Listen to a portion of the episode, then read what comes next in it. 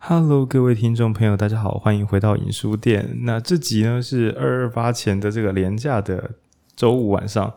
所以我们今天要做二二八特别节目。OK，那首先先祝各位听众朋友二二八快乐啊！但如果你知道状况的话，就知道说好像没有人在做这种事情的。那今天呢，就是由我来单机录音。好，那先讲一些尴尬的事情，就是说啊，从前几集我们在录那个。呃，吃否的时候，我就有一种感觉，就是我因为有点觉得我的听众朋友说不定对于呃个人的不管是成长或疗愈，那或者是呢对于这个呃社会现状，比如说经济学啊、社会学等等，会不会比较感兴趣？那因为我们电台实在太少录历史相关的书籍，所以觉得说每次讲到一些真实历史，不知道听众朋友会不会就其实很没有兴趣？但我又为这样的自己感到有有点心虚啊，因为想说。我个人也觉得那些是蛮重要的。那我假装，呃，怎么讲？为了怕大家不想听，所以不录。这样子好像跟我们电台风格说好要多元阅读的，那故意就是挑大家喜欢听的东西来录音，好像不是很恰当。那因此，在百般的这个曲折之后。好，先讲我们今天要录的第一本，我嗯、这本叫《月印》，月亮的月，然后印痕的印。我先跟各位听众朋友报告，这集我绝对不会讲得太好，因为真正的纯文学的话，我个人会直接推荐去看朱宥勋的频道。OK，我们会再附链接给大家，他真的讲的精辟很多。然后我对于呃文学的真正的判断力，然后还有对于这个一些文史细节的考究能力是有限的。但我个人呢，还是要出于喜好来导一下，就是这些书这样。如果你去查月印，你一定买不到小说，就会不好买这样。那我手上的这本是这个国家人权博物馆出版的，呃，它是它叫做《让过去成为此刻》，是台湾的白色恐怖小说选。那他选了四本，对。那如果你没有把握的话，就是先去图书馆借，或者先书店先。就是成品为什么可以翻翻看？因为它一次四本是有包那个热缩膜的，所以如果你盲买回家又不喜欢看的话，应该会不太快乐。这样好，而且里面呃所谓的小说，它的就算是好看，它也不至于是让你看得开开心心这样。那在这个节目开始的时候呢，如果你是周五到周六之间在听我们节目的朋友，我要先夜配呃台中的活动，那叫做自由路上艺术节。OK。那这个活动我自己觉得还非常非常辛苦，我每次看主办人每年集资都非常的不顺利。那有一部分的原因是因为，呃，当代的年轻人听到白色恐怖啊，可能这样讲好奇怪，我很老吗？这样就是可能没有一种被掩盖的感觉。比如说，呃，二三十年前或者十年前，可能讲白色恐怖，大家会觉得说，哎，你看你这个人超奇怪的，就是这种事这么可怕，怎么可以讲？那随着这种解严戒严啊，民进党胜选之后，好像在提起这件事情就变成一件很不酷的事情，就有一种。哥，你到底要讲几次的那种感觉？你想想看，就是如果你的爸妈小时候对你做一些鸡巴事，然后使你长大的人生过得不是很顺遂，你想要跟你的爸妈讲说，我觉得你小时候不应该这样对我，那你爸妈跟你讲，你到底这种事要讲几次？你要长大了，往前看了，不要再怪我过去做的错事好吗？那我想，就是身为一个成年的你，哦，成年的孩子，应该还是会觉得爸妈蛮过分的吧？对对，所以，嗯，虽然说在这个演算法上。你已经习惯的东西，你可能不会想点击，所以它会变得很弱势。然后人们也想要俗称的就是往前看啊，让明天过得更好。但今天呢，就是我还是要诚挚的推荐，如果呃你对于这个过去发生的事情，那当然你可能听完这期节目改观了，就是你认为你想要再多了解一点点过去的事情，一点点也好的话，那在这个二月二十六日的下午，呃十二点到五点。然后在台湾大道的这个全安堂，全安堂应该是个饼店吧，就是台湾大道一段一百四十一巷。算了，你直接查“自由路上艺术节”。OK，那这个礼拜日下午十二点到五点这段时间是他们的人权市集，我就可以去。就是如果你就算没有兴趣，你就抱着一个忙去看展览的这种心，就像朋友说推荐电影说你去看看，那也许的话就是会有一些是新的想象跟新的理解。OK，先简单介绍什么自由路上艺术节，然后讲一下二二八纪念日。但今天要讲的小说呢，嗯，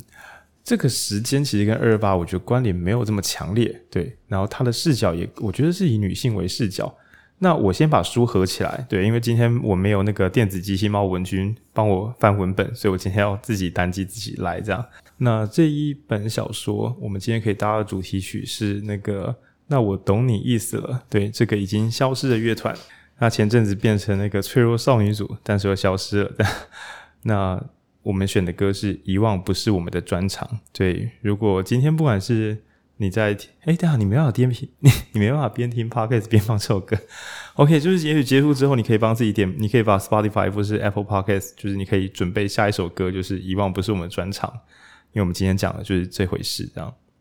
好，那先跳跃去想回答说，就是我个人认为，为什么这个年代的听众朋友，就是如果是年轻一点的二三十岁左右的人，可能对于转型正义啊、白色恐怖。不至于那么感兴趣了。那我不喜欢去说什么，那是因为大家什么 呃什么历史意识比较淡薄啦，比较什么不关心社会啊，不关心历史伤痕。我觉得这件事这样讲是有有点问题的，因为难道会有某几年的人特别在意历史伤痕，某几年的人刚好就没有那个在意吗？对，那我觉得上次在录那个呃原力效应的时候有提到，也许是当代更讲求每个人可以好好做自己。那在这个无穷无尽的做自己中。跟大家一起关心历史，好像不是那么迫切，也不是那么动人的事情。对，那所以当然是这是我们的假说，这样。那再加上说，嗯，当年轻朋友们，嗯，我这边很多断言哦，听众可能心中会吐槽，那表示这是好现象。听我们节目应该要能够吐槽的。我认为，一来是这个媒体。释出一些讯息，让年轻人们，如果你有在看电视，你应该要焦虑的。然后，民进党也执政了好一阵子，只要你的人生不够圆满，你应该要怀疑这个执政党的，这是民主国家的常态。那再来呢，是世界的变化有点快，一下子是疫情嘛，然后区块链，然后现在又 AI，年轻朋友们应该光是担心自己的，比如说房价、物价、未来发展，还有科技技技技术，然后职业变迁。这些东西都对大家的生命造成直接的影响，也就是说，我今天不往头回头看过去的历史，我可能不会失去什么。但我今天如果没有去理解这些新科技，然后新的工作机会，我没有提升自己的能力，提升自己时间管理啊，那或者是说对于判断力、创造力啊、写作等等，没有提高提高能力，没有跟上时事，或者是没有照顾好自己的心理健康。都比较可能会对自己的人生造成显而易见的破坏。那所以我觉得，在这个局面之下，如果去怪说，哎，为什么就是年轻朋友们虽然说什么教改啊，大家读的东西变得更开明，为什么一群脑子更开明的人，对于民主社会的各种运动们却看起来很冷淡？可能说宁愿这个周末去冲浮现祭，也不愿意去跑，就是关于那个民主啊，或是正义相关的这个这个艺术活动。那我自己觉得，这个在局面之下，大家先把自己顾好，就应该已经花去很多力气。那也是给听众一个前情提要，就是，嗯，就是我个人很讨厌被讲道理，所以我也担心说，我今天在二二八连假的时候讲这样的小说，那听众朋友们会觉得说，好像有点自责，说对啊，就是影书店不讲，好像其实平常大家都不在乎这些事情。我自己觉得是有结构性的这个困难。那如果你今天这集到这边你还没有切掉，你真的想听一听的话，那我尽力讲好，就是对做我能做的事情，这样请大家放松的让自己过得更好一点，然后有余力的话彼此保护，让我们都可以过得就是更长久、更圆满。好，那在这个两集前录录更新一录吃否的时候，其实我我就是有点感慨，就是说我们所喜欢的一切人生，就是。不管是干譙政府、发明梗图，然后是写欢乐的文章、听自己喜欢的音乐，那或者是呢，如果房价现在有压住了，暂时有压住，如果又涨上去，或者社宅盖太慢，我们可以上街头干譙政府。这都是我知道你们听起来很诡异，就是我觉得可以这样子干掉，都是很幸福的事情，是因为除非完美的政府出现，不然政府一定就是不够好啦，那不够好。你如果我们如果找不到厉害的人上去，那我们至少可以臭干一下政府，然后再看他可以怎么办。对，然后还有民主这个可怕的工具可以转移政权，然后让呃有心管理国家的人可能就是啊压力很大，怎么做都怎么被骂，怎么叭叭叭。对，那我自己觉得呃只要民主体制还在，然后只要大家还愿意互相理解，然后还愿意更新资讯往真正的道理靠近的话，对，这都是很棒的事情，这样。那就很像前阵子好像缺蛋危机。那我个人比较喜欢的是，呃，我们不要去说不缺蛋，但我们也不要弄得好像都没有蛋。对，就是所谓的不要弄得都不缺但，是可能泛民进党支持者就很想要、很想要、很认真的说每个地方都有蛋，但其实可能一颗，我我随便乱讲数字哦，抱歉，我真的最近没在买单。比如说一一颗五块钱变成一颗六块钱，那这就是有涨价嘛？那你可以说你涨价的幅度比全世界都来得小，但是没有必要说不没涨价，对，就是就事论事。那同样的，可能我们自己家附近买不到蛋，那也不要弄得好像全城恐慌，没有人买得到蛋。因为如果你家附近还有人贴出买到蛋的照片，那你只你只能说我没买到。就请不要呃，民进党支持者就变成呃到处都没有人买不到蛋，且蛋价没有上涨，然后国民党支持者变成全台湾都买不到蛋，全台湾的人都要饿死了。那这两边就是，如果你对政治的热情没有这么多，你就会发现这两边都在造谣啊，就是就是没有这么嗯完美，但也没有这么的毁灭。对，应该会在在趋近中间一点点。那我觉得两边的支持者如果为了嗯。帮自己人说话，然后反复的，我 我会说是，不管是有心还是无意的造谣，对，不管你是你是呃真心想要改变政治局面，所以这样说话，还是你身边的同温层这样说，你也跟着转传，那总之大家这样搞会变成呃一般的大众更不想要相信政治，也不想要讨论，也不想要一起来改变什么，那我觉得这就蛮可怕的，就是。民主国家的人自己对于政治一点兴趣、一点信心都没有，那真的会自己把自己变独裁国家。这边讲的独裁不是说什么什么蔡英文独裁那种网络吵架，我们讲的是因为没有人想在意政治，那所以呢，少数的人可以轻松的取得政权，那这时候就真真的跟独裁没两样了。这样，哇塞，又聊开的。好，那我先讲一下今天讲的这篇乐印呢。作者是叫郭松芬。那关于作者的历史呢？因为今天我没有亮亮，也没有文君，我我太久没有准备这些文书作业，所以容我贴资讯在这个那个 podcast 的那个资讯栏里面。OK，那今天这篇小说，我先讲前情提要，就是我所知道全，我就缩写啦，因为它总有在小说中一百页，我先缩写一下。那首先呢，主角叫做那个主主角，们大壮，不是。好，主角呢，开头的时候是一个女性，然后呢，她一开始她的那个年少时的男朋友是一个身体很差的人，我们先这样草草带过这样。然后呢，她的身体很差就算了，就是还有一点肺结核，所以会咳血。那女生呢，就是从小好像就已经大家感情很好，几乎是要结婚了这样。然后就是不断的去照顾这个男生。在小说一开始的时候的前半的叙叙述，你会有一种。这个男主角会在前三分之一章，就一百页，他会在前三十页就死掉，因为他看起来超虚弱的。那小说中有写出说，这个男性他的身体看起来就是比女生还瘦弱，人家以为他是他弟弟之类的，就是这么差一个状态。然后还咳血，然后医师来就是说这个要小心，因为他就是咳着咳着还什么体温升高，然后应该是肺结核，然后还在扩张，叭叭叭，就是一个看起来快死掉的男生。那这是前情提要。但是呢，这个女性主角她是一个比较温和的，她自己觉得啊，她小时候受的教育都跟这种日本那套教育比较接近，所以她觉得她比较不善言辞，就是可以当个好妇人，但是呢，就只能做到这边。她不知道先生未来想要什么样的世界，但她想要尽力的去照顾他。这个照顾其实有一点像是把弟弟养大，就是把小男孩养大那种照顾。OK，然后就是前面是这样子推进的。好。那我必须让剧情变得破碎哦。就是如果你是纯文学对这篇有印象的那个朋友，可能会觉得浩你这边跳太快，抱歉哦，容我跳一下。那随着这个反复的照顾呢，这时候遇到一个有趣的事情，就是有个医师，然后就来，然后就说你这个先生这样不好治，不过应该是有机会，就是要定期这样子好好吃药这样。然后呢，他太太就问他说：“他先生还好吗？”因为他先生还有咳血，不然就是吐在手帕上，这是血这样。然后他先生就说：“呃，那个医生就说，就是病是还好，但是要小心这个。”他就用手指自己的脑袋，意思就是说，这个你先生太喜欢读书了，这个会不好。但是呢，这个也不是很严重的警告。为什么？因为这个医师一边叫叫这个患者要小心不要读书，那一边呢跟这个患者聊得非常非常的开心，聊各式各样的一些知识内容啊，各地传来的民主运动，叭叭叭。那这时候呢，这个瘦弱的男子，然后他的年代刚好就处于这个日军，就是日本统治时代，刚好日军已经撤出了，甚至有些日本军人在这边战败，然后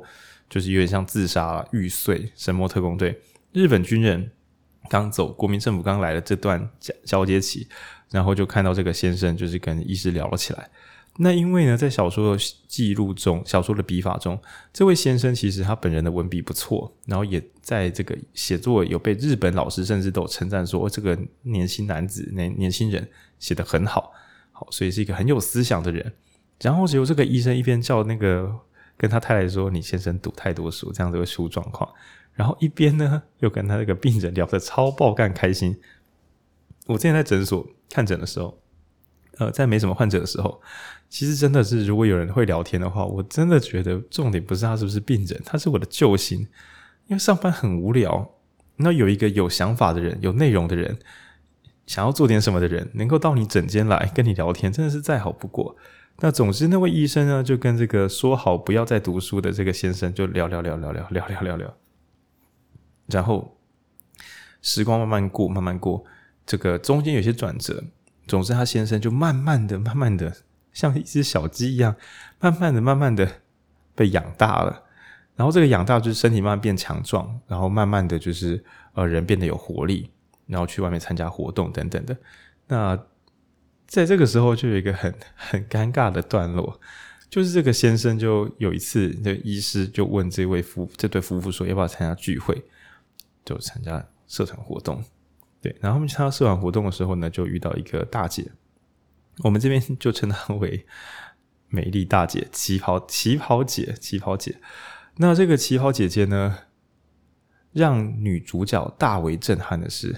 旗袍姐姐在一群男生讲政治。大家不知道有没有遇过那种男性说教大集结，一堆男生一起对国家未来高谈阔论这样。OK。那当我们回到那个日军刚移走、国民政府刚来的那个时空背景，那时候的高谈阔论，嗯，可能蛮有勇气的，跟现在那种日常干政治是不太一样的事情吧，我猜。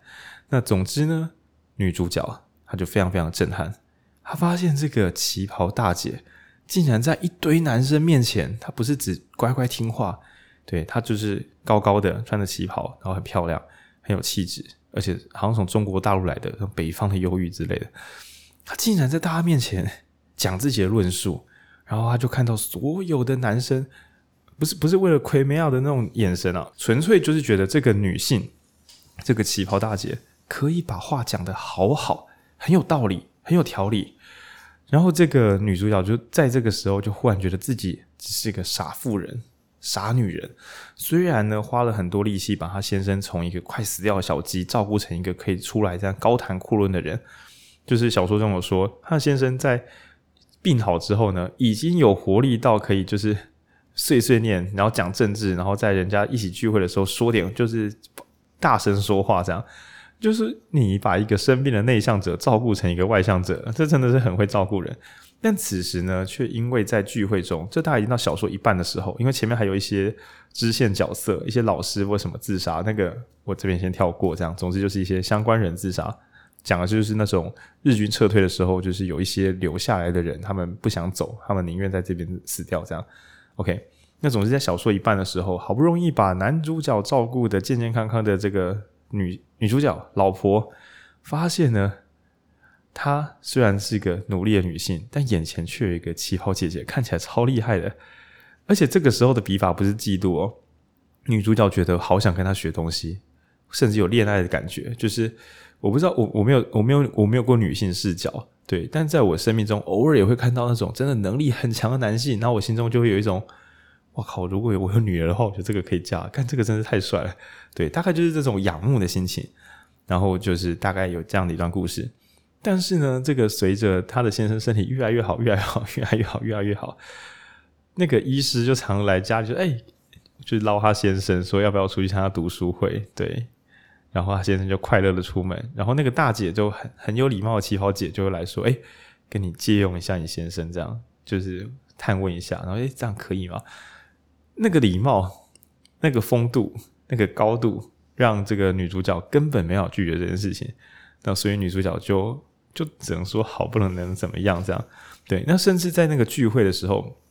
就是旗袍姐就是跟大家讲那个国家大事，讲说。中国难道不是我们的吗？对，因为其实那时候的人从中国可能跑到台湾来，会觉得中国可能被偷走了，叭叭叭。然后就是中国难道不是我们的吗？那这个时候的女主角呢，她就像是一个比如说，如果你是个年轻听众，你听到你的长辈 三十岁左右 或四十岁左右在谈一些民主运动，你可能因为最近在忙你自己的事情啊，你在弄懂 AI 到底会不会抢走你的饭碗啊？对，这个时候呢，就是一个女性，就是我们讲旗袍姐，她就说了，就是中国难道不是我们的吗？然后就环视全场，结果发现说这个女主角好像听不太懂这是什么意思，就愣了一下。对，然后。总之，这一瞬间呢，就是旗袍姐就就是很像是点名，就说：“哎，你不觉得吗？”这样，然后又自那个旗袍姐又讲点话，把他打圆场，说：“对，其实呢，不管怎么说，其实这个中国就是你的、我的，是我们大家共有的。”旗袍姐自己问的问题，发现女主角答不出来之后，又自己出来救场，然后大家把气氛再捞回来。然后这时候女主角就心中会觉得干好丢脸，我在我先生面前像个小学生，什么都不懂，什么都回答不出来。那这边有这样，就是有一个一段这样的场景。OK，好，那时间过得很快，差不多我们要把页数再跳个三十页，让悲剧赶快来靠近我们。那随着这个他先生这样子出门嘛，就是交朋友，满地乱跑，然后他先生也就是身体好到有活力到什么程度，就他想开独立书店。对，浩宁也是活力过剩，这样开独立书店。哦，没有没有，那时候叫租书店啊，不叫独立书店，就是开个书店。然后呢，他先生就说有一箱书不能够，就一定要锁好，不要被冻到。然后太太就说好，他就问他先生，那里边是什么呢？他先生说不行，这个时候到了再跟你讲，就是你不要问这么多，对，以后再跟你讲，对。然后那先生又出去，又被借走了，然后跟那个医师，还有跟那个大姐，还有跟一些朋友，在外面好像发生了很多事情，但是就不跟家里讲。那有一次，太太就忍不住问问医师说：“所以你们到底在做什么？为什么我都不能知道？”那医师很神秘的跟他讲说：“以后再跟你讲。”对，但是呢，你先生现在已经不是你一个人的了，不好意思跟你借一下，就是就是你先生，好，可以借一下。他现在是大家的，我们很需要他。那你可以讲说，因为这个先生其实他就是他有很好的写作能力，然后他可能对于读懂一些困难的东西又有能力。然后又有想法，可以跟其他人就是表达沟通，就是去讨论一些东西，所以他现在变成一个很珍贵的，在这个社群中其实是很珍贵的，所以就是被借将、被借走这样。对，那前面大概是这样，OK，就是一直被借用，一直被借用，一直被借用。而且他先生觉得啊，我以前身体太差了，那我现在呢，每天去电台练国语，就是听广播电台，然后练国语。日本时代过去，他觉得他赶快要把自己生病的这段时间补起来。然后赶快就是变变得能够在社会上可以跟大家沟通，这样，那结果变成太太每天在家里面独守空闺。对，在小说中有写到太太对于性欲的一些很幽微的，因为其实大家都以前可能都没有在谈这件事情，就觉得身体上的一些变化，他觉得自己身体变得成熟了。先生本来很瘦弱，然后先生中间一度被他老婆撩到想做，但是他太太怕身先生身体坏掉，就说先不要，等你病养好。结果到中后期变成他先生病养好了。可是每天都出门工作，或是不知道在干嘛，到十一二点才回来。然后太太又觉得，可恶，你十一二点回来，现在看起来很累，这样子还是会坏掉，还是先不要好了。所以就变成一个白忙一场。随着他太太一个人顾店，就是他每天都要把窗户打开，让阳光照进来，不然心中的黑暗会让他撑不过那个白天。一早起床，先生就出门。曾经在先生很瘦弱的时候，然后他们还有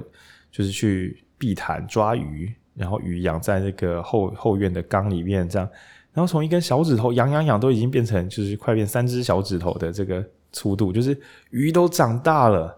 然后呢，他先生也好起来了。本来去玩个水会被他他会被他妈骂说他已经什么肺结核，不要玩水很危险。结果就是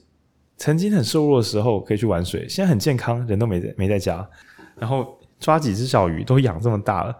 然后，说要开什么租书店，结果也是我在雇，他人也不知道去哪里。就在这个时候出现一个危险的转折，他突然心中想，那个不能看的那个书到底是什么？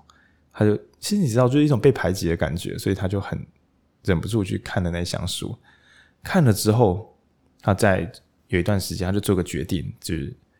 他觉得这个书应该是有问题的，他觉得这个书会害到他先生。对，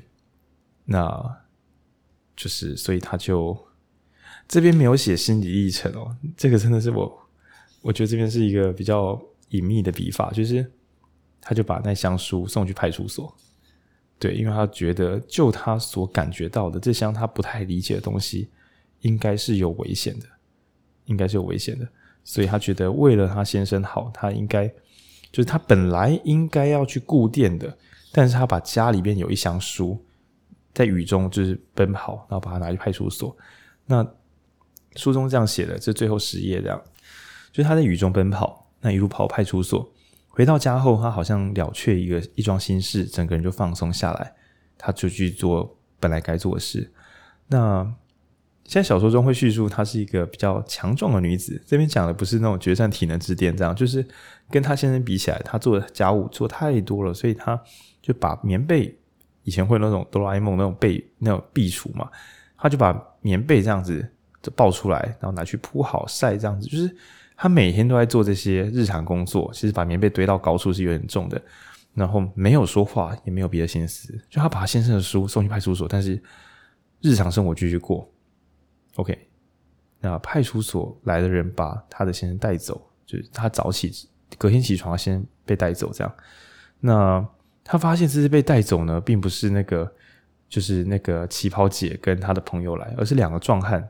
两个一左一右把他先生带在中间。那雨已经停了，对，然后他先生没有回来，他也不敢去问。那树上的坚果掉下来，半夜一个人在蚊帐里听到那个坚果掉下来，好像地震一样，他一个人觉得有点害怕。嗯，然后他就再过了几天之后呢，他就这个女主角干脆把自己的，哎，应该是把那个男生的妈妈也接过来，然后他就好像没事一样的再过个几天。然后他觉得他是快受不了了，太安静了，他就放收音机，想说到底发生什么事。他发现整个世界都断线了，像是二二八来的时候那个样子。但他现在不知道到底发生什么事。那他把妈妈接过来一起住，然后呢，把他先生的衣服拿出来，把这个扣子拆下来，再把它补好，然后就等待。然后呢，他再把这个，就是反正就是反复做一些大大小小的事情。等待，等待，然后，呃，男主角对的妈妈也读了圣经，希望这个，哎，不对，是女主角的妈妈读圣经，祈祷女婿平安无事。那两个礼拜后呢，就传来讯息说，嗯，已经被要枪毙了，所以要收尸。对，到底发生什么事呢？就是，嗯，我们今天可以在这边读书录 p 可以是很幸福的啦，但在小说中的那个时代，那个比较紧张的时代。呃，由于男主角呢，就是读了一些禁书，就算了哦，读书已经是有罪的了，你还开读书会？那最糟最糟的是，就是这群进步分子呢，嘿，他们还去录在电台，在那个教会里面录录广播，嗯，录 podcast，OK，不像现在，就是大家只要抓一个麦克风就可以录，要讲什么就讲什么，反正就是那时候他也录了 podcast，那就是被枪决。那小说这段笔法太美，我请让我不要念。对，请大家有机会的话自己去找这本小说来翻翻看。虽然有一百页了，如果大家平常没有阅读习惯，会觉得有点长。那他其实，在据说要枪决现场呢，那在新店溪那边的马场町那边，现在也有人权纪念的这个装置的样子广场这样。然后女主角跟她妈妈就两个人跑去刑场，哎，看自己的先生跟女婿啊这样。他看到那个旷野，然后看到有人被抓出来，这样太远了，看不太清楚。他隐隐约在人群中看到他先生在卡车上一动都不动，然后一瞬间又看不到了。然后他看到风吹起来，就是他先生有一头长发，然后又看不到了。对，我觉得这个因为人群太多，所以站得很远，这样。然后他也一瞬间无意间看到了那个旗袍大姐，然后他也在卡车上。他觉得好陌生，这个旗袍姐姐就是有一个有一条很漂亮的围巾，然后有漂亮的旗袍这样，然后就还有看到了那个医生，还有看到了平常常来他家里面的那几个朋友都在卡车上。那女主角妈妈忽然就大叫说：“啊，那个是阿敏，就是他的先生。”他妈妈看到了，可是老婆抬头看又看不到，一瞬间全部人都不见了。再往后跳一个画面的话，就是就回到，嗯，在月光下，他看就是他收尸了，就把他先生带回家，然后他发现，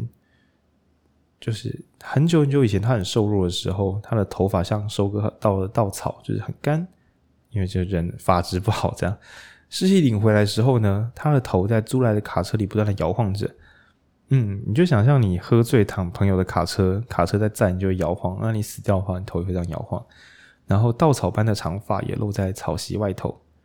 那在二二八的时候，房子里面有电灯。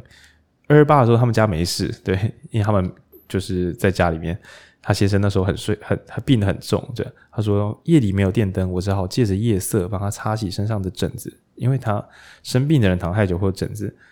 对，然后在这个月光下，二二八的时候，他先生生病嘛，在在此刻的月光下。就是他又看到他先生那些疹子，然后他就忍不住用手去碰一下，这样。那他自己尖叫一声，半夜里面在蚊帐勒着自己的脖子，叭叭叭，就是他的先生死掉这瞬间，整个人都僵住。那新婚刚搬进这个房子的时候，他喜欢坐在他先生的床边，然后是伺候他先生入睡，因为他先生其实那时候病人了，然后一边看外面的景色。那现在远方的山岚有一个慢慢的云雾散开，露出了绿色的山头，然后看到晨早晨的烟雾，然后慢慢的在往山慢慢飘上去。OK，他那是这时候现他现在已经已经死了。好，自称刚刚上任的派出所所长来到家里，他斜着头，歪着头，哦，歪头，穿过好像矮下去的这个屋檐，反正就是低头了，日式房子。然后把身体塞进玄关，然后就一口洪亮的声音，让这个木造的房子被震撼起来。然后这边有提到说，这个所长他不会讲台湾话，那他也不知道玄关要脱鞋，就是我觉得这蛮故意的。然后丑化国民军的。那总之，这个这个所长呢，就穿着他皮鞋就走上榻榻米。那这句台词，干我真的觉得很屌。想象一下，听众朋友，你一个闪失举报你的家人，然后你的家人就被枪杀了。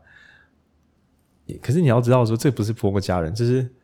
因为他们是夫妻嘛。你一手把你很快死掉的先生照顾到变成一个健康的人，然后呢，再因为自己心中的一些小阴影，不小心弄死了你自己的先生。这时候恐怕不是痛苦，但还会包含了自责。还有不能理解，就是干一箱书有必要杀人？有必要？几本书有什么严重的吗？我我全部都是一群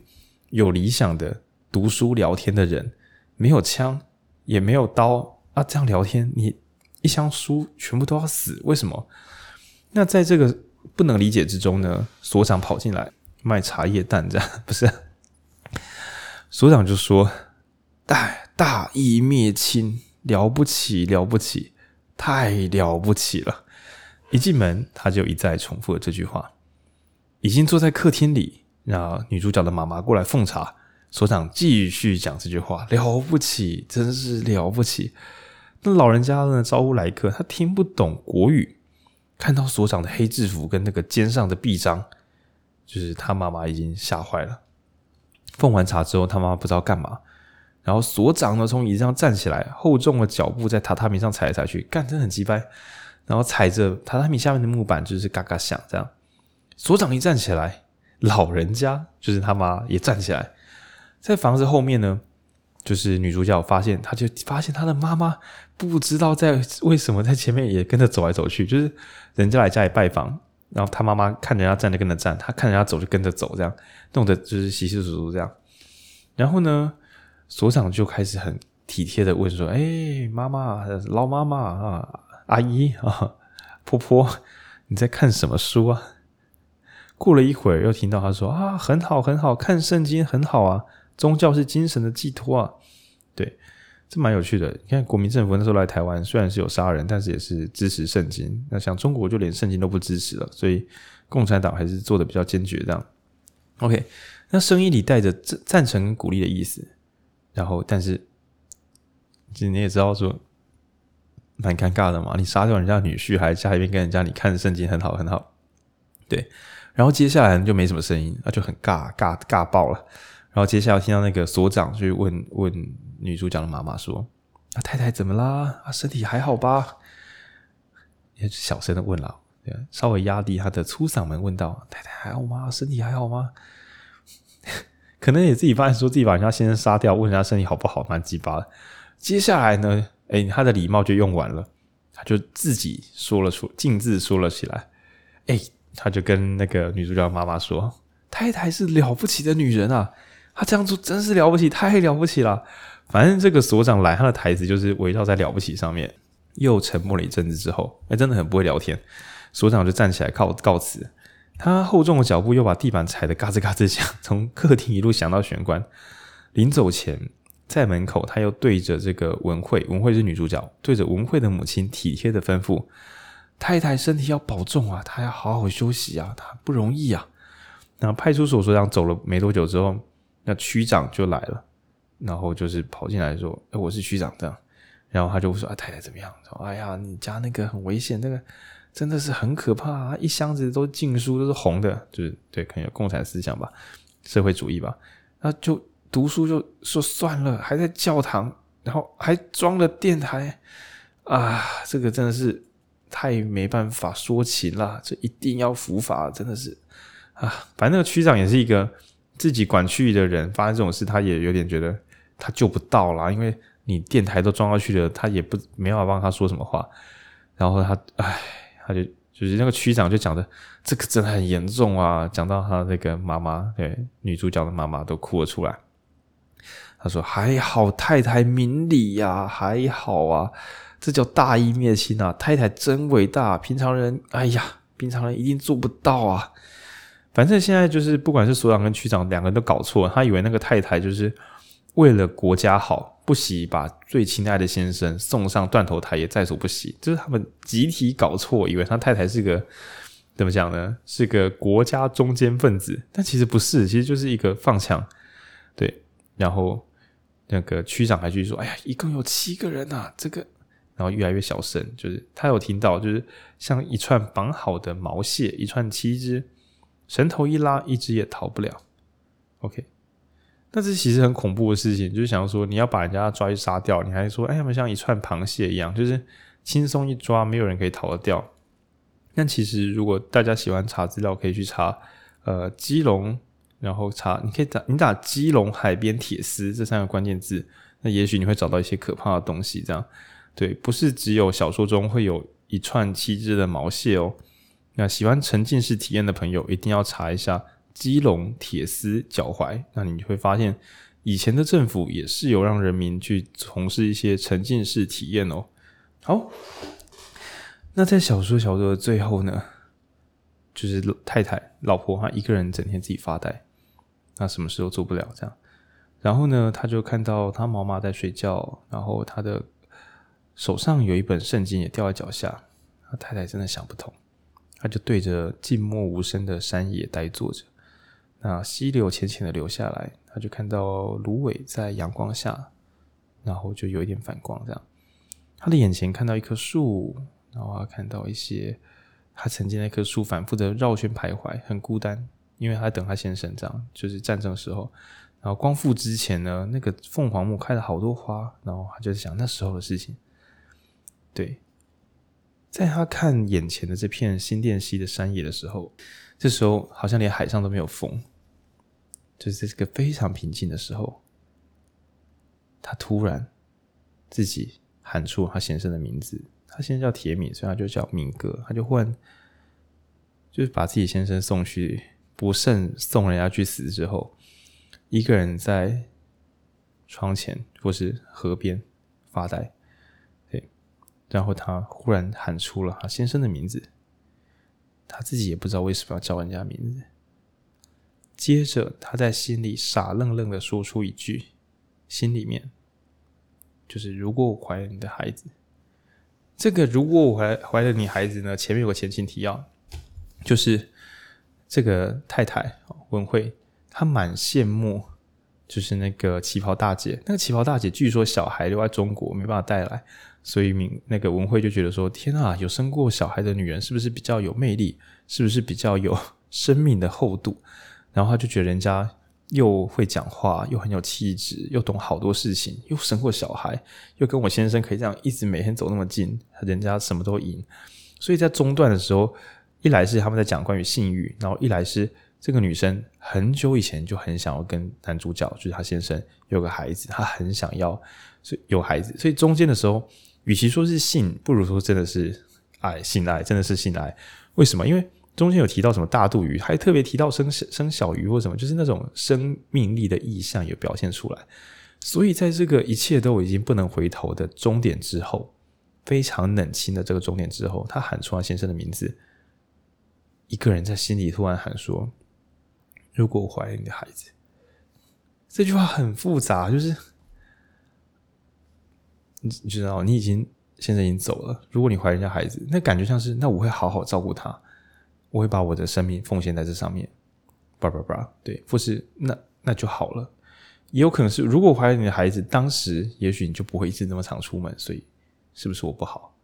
不是？我真希望，虽然你已经不在了，但是如果我有你，但是其实他们好像根据小说所说，他们是那个什么，他先生的身体不好的时候不敢做，好的时候又出门，所以好像是没有没有性行为，应该是不有孩子。但是最难过的台词是这个，就是他说：“如果我怀了你的孩子。”然后小说的最后一句就就来了，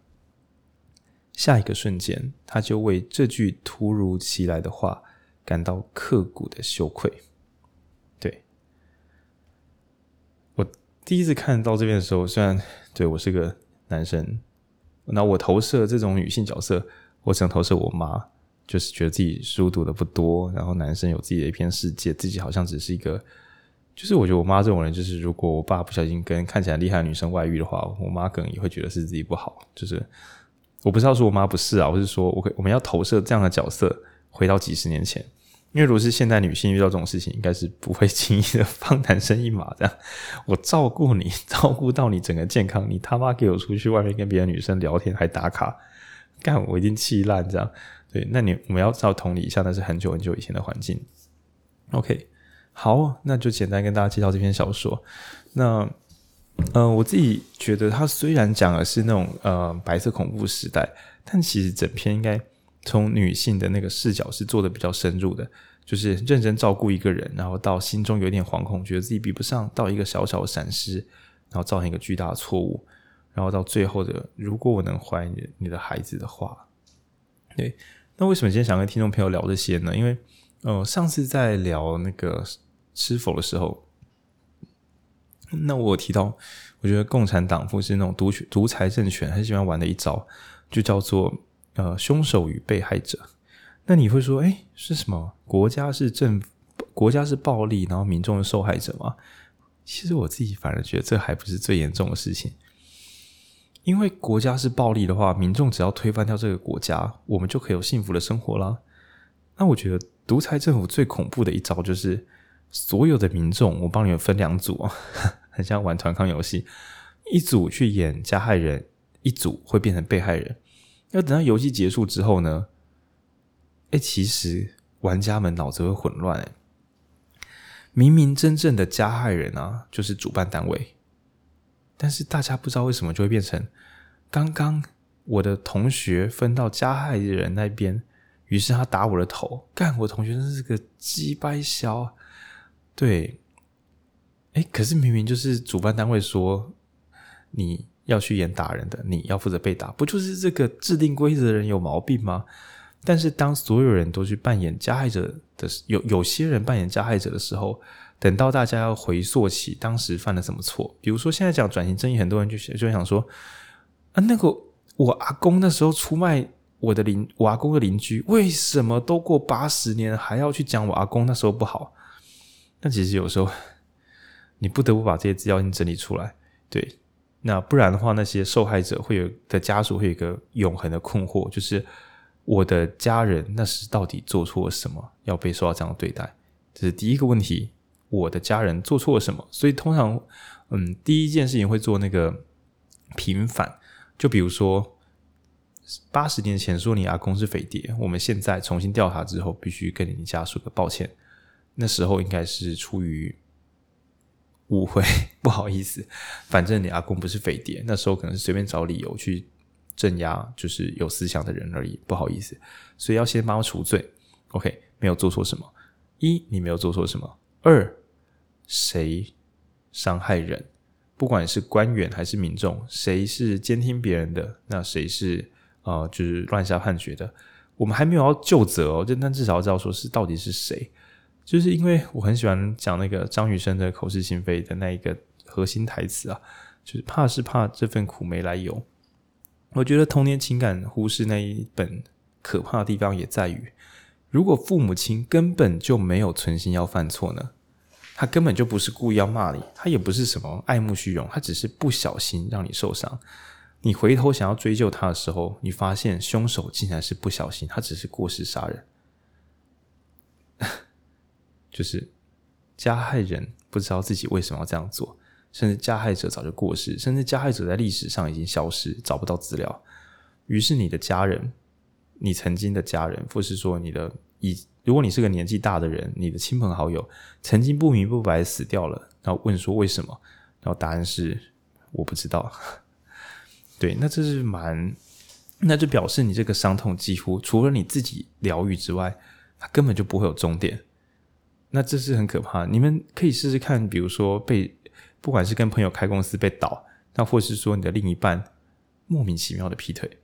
就是你日子过好好的，有一天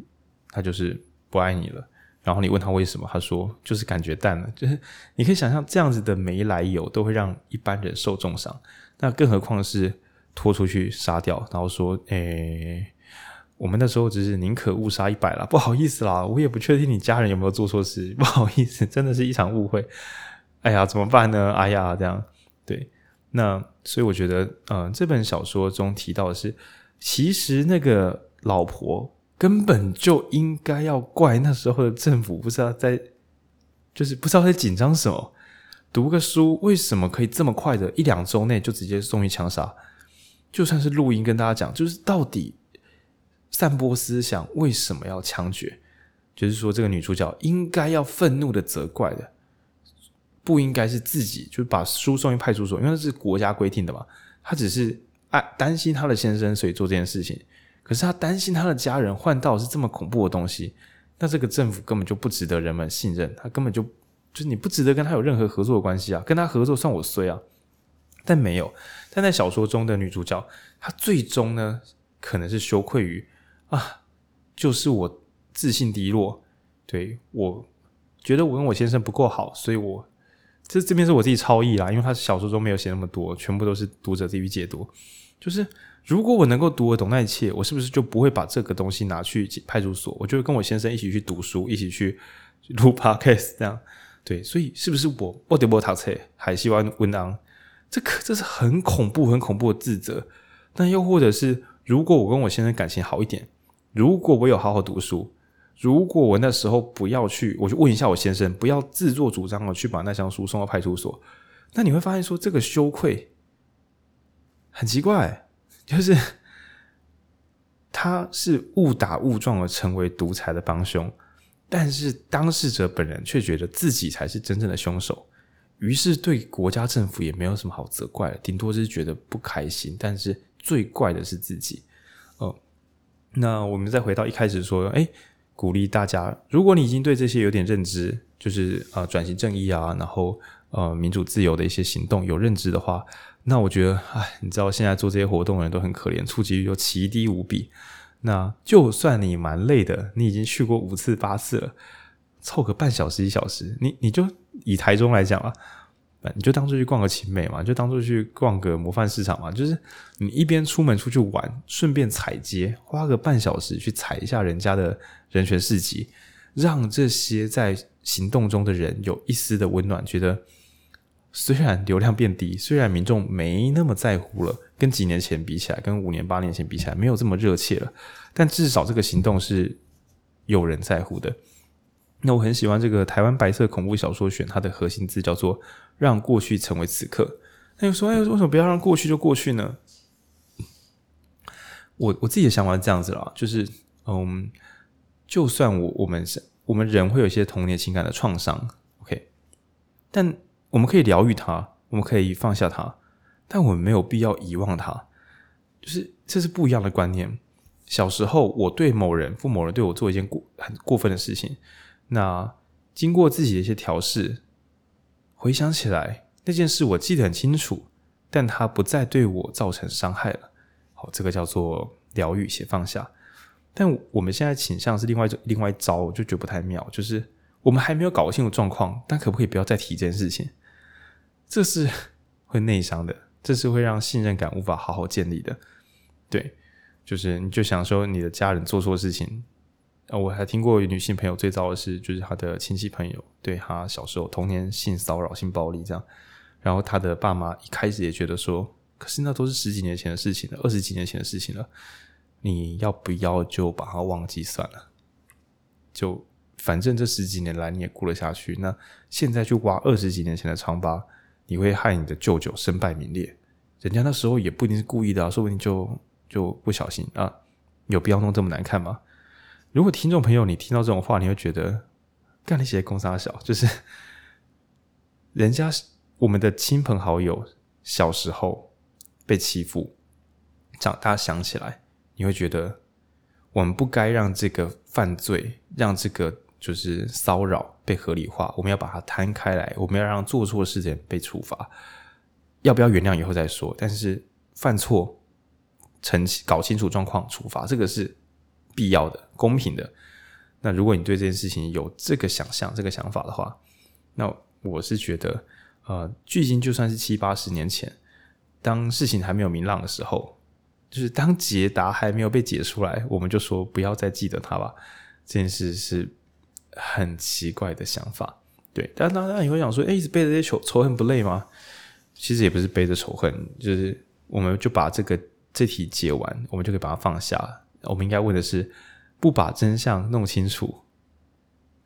不累吗？对对，弄清楚其实以后就只是一个很薄薄的纪念活动。我举个例子。就是你可能会想说，哎，转型正义为什么要一提再提？难道难道真的找出凶手，大家就没事了吗？我觉得是哦。像前几年的时候，有些人会觉得同志运动为什么干？大家上街头裸露，在那边奇怪的标语鼓励干炮，这些人如果同婚过了，是不是就更猖獗，更在那边性泛滥、性解放？呃，大家都已经二零二三了嘛，应该知道，从同婚法通过之后，这个整个同志游行、同志运动可以说是几乎。就没有什么好运动量大减啊，对，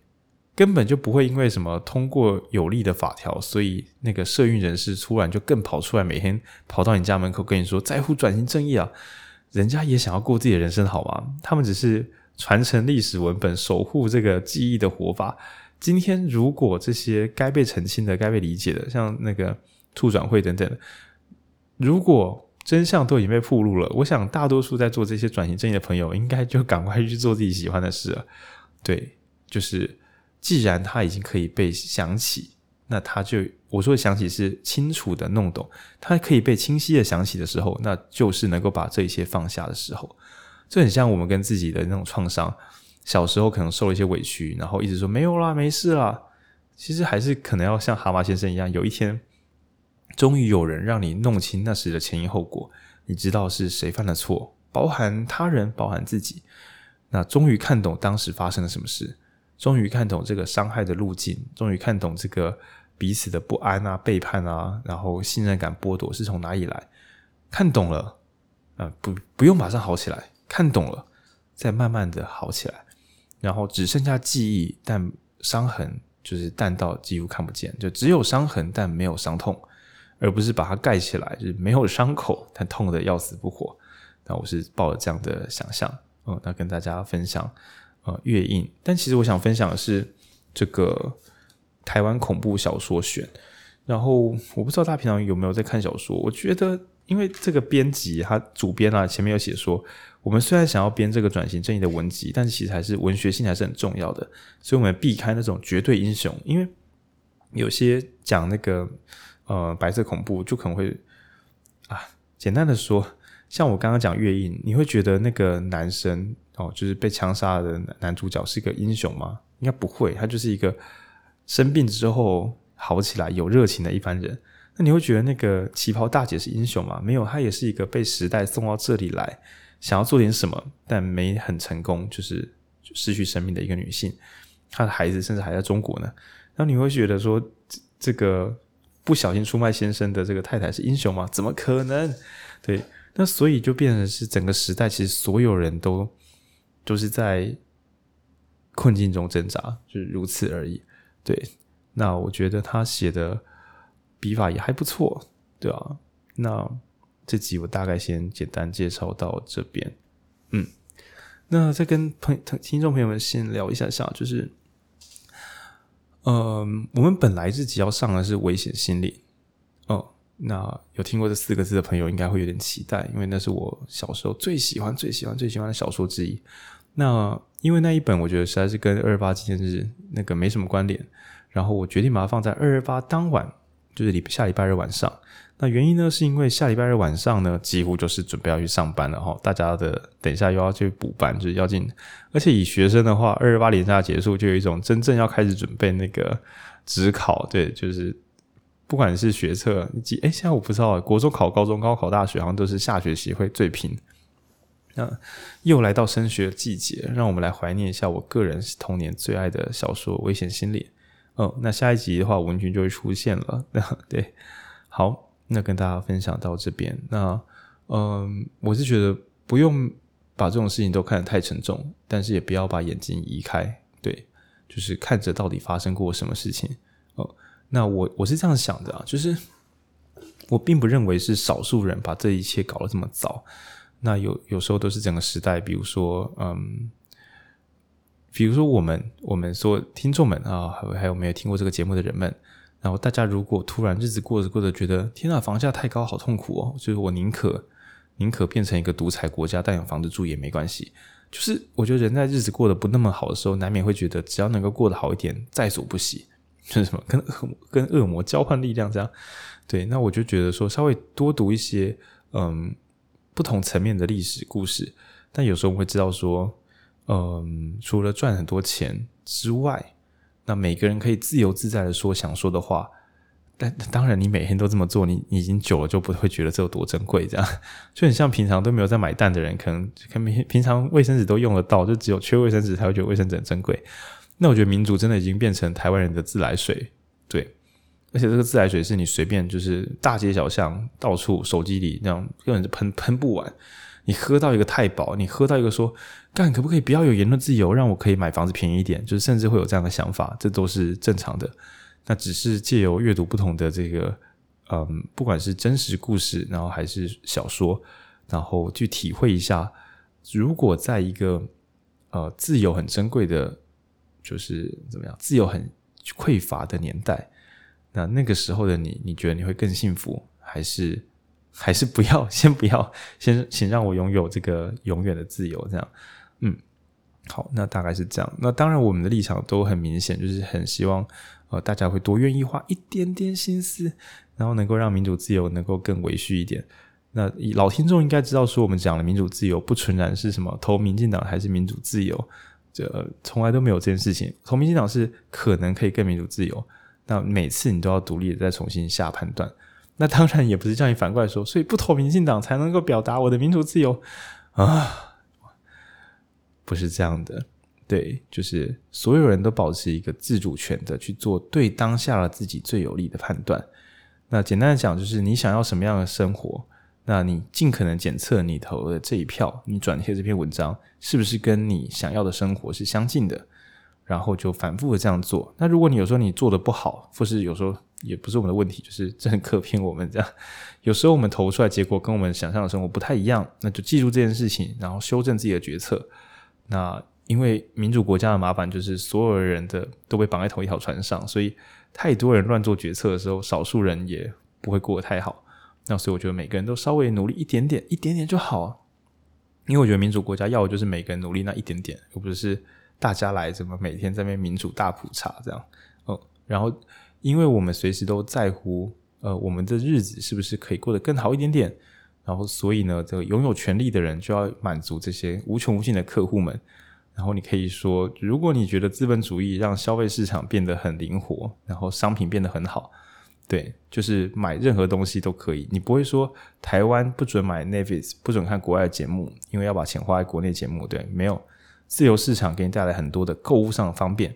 那我觉得在做决策上呢，民主这个市场，就大家都可以自由表达意见，然后也